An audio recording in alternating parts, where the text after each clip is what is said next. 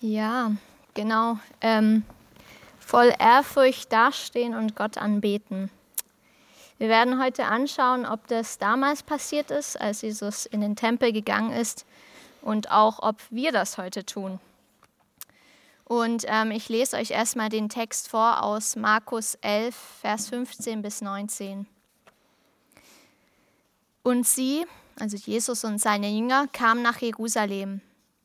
Und Jesus ging in den Tempel und begann, die hinauszutreiben, die im Tempel verkauften und kauften. Und er stieß die Tische der Wechsler um und die Stühle der Taubenverkäufer. Und er ließ nicht zu, dass jemand ein Gerät durch den Tempel trug. Und er lehrte und sprach zu ihnen, Steht nicht geschrieben, mein Haus soll ein Bethaus für alle Völker genannt werden? Ihr aber habt eine Räuberhöhle daraus gemacht. Und die Schriftgelehrten und die obersten Priester hörten es und suchten, wie sie ihn umbringen könnten, denn sie fürchteten ihn, weil die ganze Volksmenge über seine Lehre staunte. Und als es Abend geworden war, ging er aus der Stadt hinaus.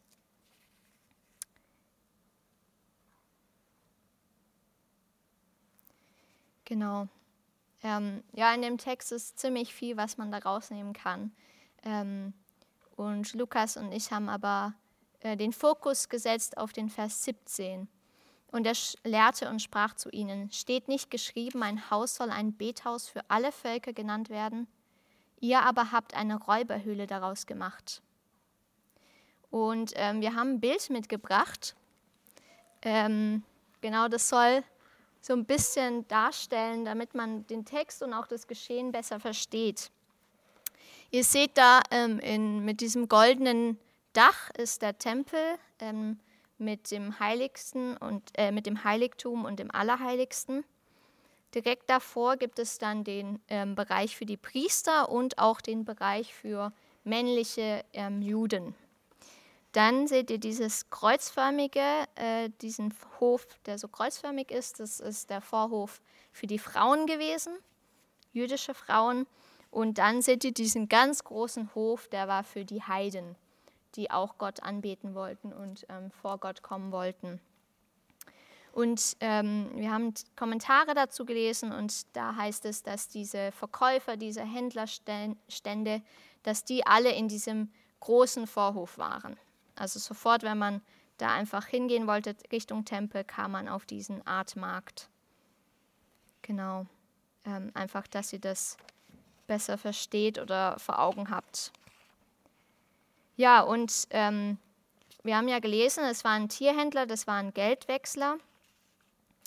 Und ähm, vielleicht auch nochmal zu verstehen, warum war das auch vielleicht so? Also ähm, wenn wenn Juden aus anderen Ländern kamen oder wenn Heiden kamen, dann äh, mussten die oft ihre Währung ändern, damit sie im Tempel die Steuer zahlen konnten. Und ähm, viele wollten dann vor Ort ein, ähm, das, die Opfertiere kaufen. Und deswegen war gerade jetzt, wo ja Passa dann auch anstand, ähm, waren dann da die Händler mitten im Tempel und haben das dort gemacht. Genau. Und ähm, Jesus sagt ja, ihr habt daraus eine Räuberhöhle gemacht. Und ich will dazu euch ähm, den Paralleltext lesen aus Jeremia 7, Vers 11. Und es lohnt sich wirklich, äh, das ganze Kapitel bis dahin auch zu lesen, also da auch ein bisschen den Kontext zu kriegen. Ähm, das machen wir jetzt aber nicht. Aber ich lese euch Vers 11 vor, wo das die damalige Situation beschreiben soll, aber auch, Jesus zitiert es ja, also es war auch eine prophetische Rede auf diese Zeit jetzt eben. Ist denn dieses Haus, das nach meinem Namen genannt ist, in euren Augen zu einer Räuberhöhle geworden? Ja, wahrlich, auch ich sehe es so an, spricht der Herr. Genau, und ähm, ja, warum benutzt Jesus hier auch dieses vielleicht auch sehr harte Wort Räuberhöhle? Ähm, ja, die Händler, also erstmal die Wechsler, äh, die haben einen sehr unfairen Wechselkurs benutzt. Also die haben dann quasi dieses fremde Geld in äh, ja, zu unfairen Wechselkurs gewechselt. Ähm, Und auch die Opfertiere wurden für diese Fremden oder die, sagen wir mal, auch wenn es Juden waren, die von weit her kamen, für viel zu hohe Preise verkauft. Und ähm, das war für uns beide auch so schockierend ähm, zu realisieren. Ja, sie haben, diese Händler haben eigentlich diese Gottesfurcht, also die Menschen kamen dahin, um, ähm, um Brandopfer, um Schuldopfer darzugeben. Ähm, sie wollten Gott begegnen, sie wollten beten, sie wollten Gott anbeten. Ähm, und diese Gottesfurcht haben diese Händler einfach schamlos ausgenutzt, weil sie, sie mussten ihr Geld wechseln, sie mussten sich Opfertiere kaufen und die Händler haben einfach daraus dann Gewinn gemacht. Ähm, ja, und, und leider sehen wir das bis heute so, dass Gottes Furcht ausgenutzt wird für den eigenen Vorteil. Ja. Und Jesus sagt ja auch, er zitiert das, ähm, heißt es nicht, mein Haus soll ein Bethaus für alle Völker genannt werden? Und das zitiert er aus Jesaja 56, Vers 6 und 7. Das lese ich auch vor.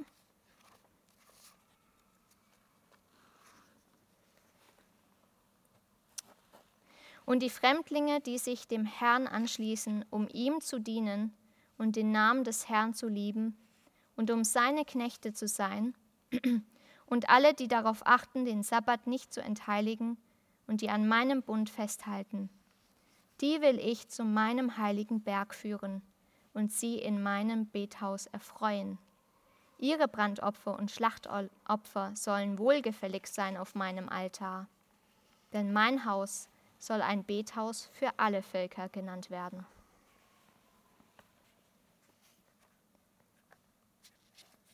Ja, genau. Ähm, Jesus zitiert das und wir sehen aus diesen Versen aus Jesaja, dass es Gottes Wunsch war von Anfang an und das, wenn wir jetzt, äh, wenn ihr jetzt auch dran denkt, dass ja Abraham das schon verheißen wurde, dass durch seinen Samen alle Völker gesegnet werden. Ähm, Gott wünscht sich das von Anfang an, dass alle Nationen zu ihm kommen, dass alle Nationen ihn kennenlernen, ihn erkennen und auch anbeten. Und ich meine, wir Menschen sind ja generell auch dafür geschaffen worden. Und alle Völker sollen wirklich Zugang auch zu ihm erhalten dürfen. Und auch im Alten Bund schon oder in dieser Zeit ähm, sollten ähm, ja, Fremde, sollten Heiden die Möglichkeit haben, sich dem Volk Israel anzuschließen und auch den Gott Israels kennenzulernen. Und wenn ihr jetzt nochmal da, daran zurückerinnert, ähm, die Händler saßen in diesem Vorhof, der für die Heiden gedacht war. Und die Heiden durften auch wirklich nicht weiter gehen. Ähm, und die haben quasi diesen Platz, wo Heiden beten konnten, ähm, ihre Tiere bringen konnten, den haben sie einfach besetzt und dadurch eigentlich den Raum verringert oder sogar komplett ähm, ja, verhindert, dass da eigentlich andere Völker kommen können und Gott anbeten können.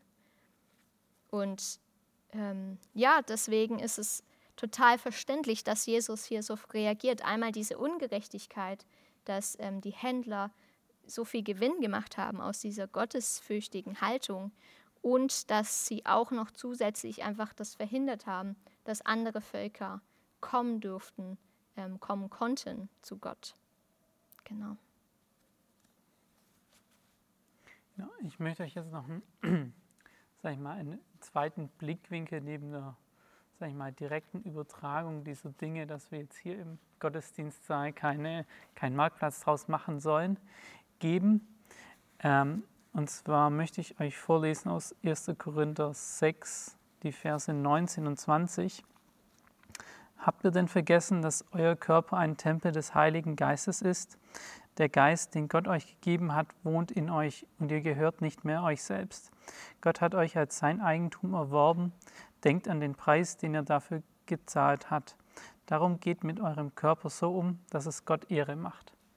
Und genau diese, diese Textstelle ist jetzt im Zusammenhang mit äh, sexueller Reinheit, aber ich möchte dieses dieses Bild von wir, unser Körper ist, ist ein Tempel Gottes und darauf auch fragen, wenn wir der Tempel Gottes sind, was ist dann der, der Vorhof dieses Tempels? Und das kann, kann man, glaube ich, sowohl für einen persönlich ähm, im eigenen Leben als auch im Gemeindegesamtleben sehen. Dazu könnte man zum Beispiel auch 1. Korinther, äh, 2. Korinther 6, Vers 16 lesen, wo dieses Bild, dass wir, die Gemeinde, jetzt der Tempel Gottes ist, ähm, da ist es auf dieses Wir, auf den ganzen Körper mit seinen vielen einzelnen Eigenschaften und den vielen einzelnen Menschen, die dieses, äh, die die Gemeinde bauen, stellen. Aber ich möchte so jetzt überlegen, was, was heißt es ähm, für uns heute persönlich auch. Und es ist so, ich glaube, wenn man so diesen Gedanken im Kopf hat, dass wir sind nicht mehr Eigentum von uns selbst, sondern Eigentum Gottes. Das bringt uns so direkt auf die Stelle vom Sonntag zurück, wo Jesus sagt, ähm, dass wir uns selbst verleugnen müssen. Also Markus 8, Vers 34. Und genau, dass wir jetzt Gott gehören, dass Gott uns erkauft hat. Und dieses, dieses Bild des Vorhofs, das habe ich jetzt mal so interpretiert, zu sagen, okay, der, der Tempel, da ist Gott drin, das ist mein Körper und der Vorhof ist ja mein Tun und mein Handeln im täglichen Leben. Und jetzt ist die Frage, wie, wie, wie sieht dieser Vorhof quasi von uns aus? Was, was füllt diesen Vorhof oder auch mit was lassen wir diesen Vorhof füllen? Was lassen wir in unserem Leben quasi zu, was wir manchmal nicht nur aktiv tun, sondern auch passiv, weil die, die Pharisäer haben damals quasi zugelassen, dass dieser Tempel ähm, dazu quasi zu einer Markthalle gemacht wird. Eigentlich hätten sie das tun müssen, was Jesus getan hat, weil sie eigentlich auf die Ehre Gottes Acht haben sollten. Und sie kannten diese Stelle in, aus Jesaja und Jeremia. Ähm, aber so zurück zu der Frage, was, ähm, was, was haben wir heute in unseren, sag ich mal, Vorhöfen? Was ähm, tun wir? Und ist unser, ist unser Vorhof, quasi bildlich gesprochen, unser Leben, unser Handeln, ist es dadurch gefüllt und geprägt, dass andere Menschen Gott dort anbeten können oder dass andere Menschen dadurch zum Lob Gottes kommen.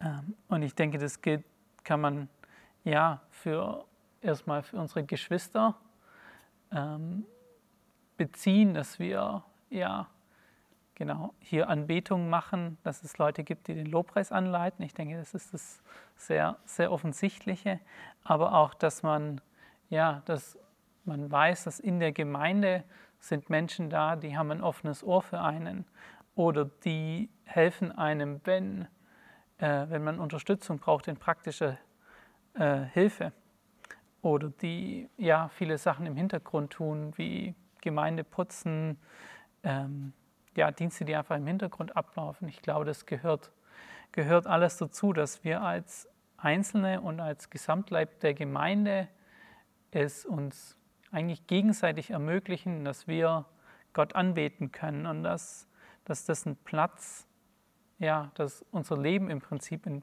Platz des Gebetes ist und dass wir mit unserem Leben Platz des Gebetes ermöglichen. Und das Zweite ist natürlich auch, dass wenn andere Menschen, die Gott noch nicht kennen, dass wenn die unser Leben sehen, die unser tägliches Handeln, unser tägliches Tun sehen, können die dadurch zur Anbetung von Gott kommen, wird es quasi für sie wie so ein Vorhof, der für die Anbetung von allen Völkern gedacht ist, ist unser, ja, ist unser tägliches Handeln, unser Umgang mit Menschen, mit Menschen ist ja davon geprägt, dass es ja Zeugnis davon ist, wer, wer Gott ist und was er getan hat und wie herrlich er ist. Und es ist, glaube ich, sich ja, gut, gut vorzustellen, ist es haben wir, haben wir einen Blick für Menschen, haben wir Liebe für Menschen oder ist quasi unser, unser Vorhof von ja, Geschäftigkeit gefüllt und ich glaube, das ist auch so ein, ja, man kann sich das so vorstellen, was, wie, wie sehen wir unseren Leib? Sehen wir ihn als ähm, Tempel Gottes und alles, was wir mit diesem Leib tun, dient zur Ehre Gottes? Oder ist es, sag ich mal, unser eigenes Heiligtum und die Menschen sehen, dass es, ähm, dass man die Dinge, die man tut, zur eigenen Ehre tut? Ich glaube, das ist, ja, an diese, diese Fragen kann man sich immer wieder stellen und ich würde auch behaupten, dass es ja in, im Bereich von jedem, also zumindest von mir gibt es, sage ich mal, Bereiche, wo ich sagen kann, hey, das, die Dinge, die ich tue, die bringen Gott Ehre und dann gibt es andere Bereiche, wo es vielleicht noch ja, nicht so ist, dass das Gott Ehre bringt, sondern dass es mehr ja, aus ja, eigensüchtigen Mot äh, Motiven ist, was ich tue. Und ja, wo wenn Jesus kommt, es dann auch eher rausscheuchen würde. Und ich würde sagen, dass das Schöne, was wir einfach sehen an Jesu und wie er gehandelt hat und auch, dass er ans Kreuz gegangen ist, ist, dass er mit uns nicht so umgehen würde, dass er uns quasi rausschmeißen würde, sondern dass er ein, ja, ein liebevolles Ändern äh, beibringt, dass, dass er uns wirklich ja, hilft, uns dabei zu verändern. Ja, genau. Ähm, deswegen wollen wir jetzt auch eine Zeit der Reflexion des Gebets haben, ähm, wo ihr euch wirklich die Frage stellt, ähm, vielleicht auch nochmal hier bildlich das zu sehen, ja, dieser Vorhof, das war der erste Ort, den man, durch den man gegangen ist, um zum Tempel zu gehen. Und im Vorhof hat man dann den Tempel so richtig schon gesehen können. Deswegen diese Frage, ähm, tut mein Leben, spiegelt es schon wieder, wie, wie Gott ist, und er ist ja auch in uns drin, durch seinen Heiligen Geist, spiegelt es wieder, ähm, ja, diese Herrlichkeit Gottes, oder verhindere ich durch mein Leben eigentlich, dass Menschen Gott sehen können? Genau. Wie eben diese Marktleute das verhindert haben. Also reflektiert das wirklich. Verhindere ich durch mein Leben eigentlich, dass Menschen Gottes Herrlichkeit sehen? Oder ermögliche ich es? Ähm, hier gäbe es auch Stifte und Zettel. Ähm, vielleicht könnt ihr die Hand erheben, wenn ihr was braucht, dass ich einfach zu euch komme. Und sonst ähm, haben wir einfach fünf Minuten Zeit, wie ihr das ein bisschen reflektieren könnt. Genau.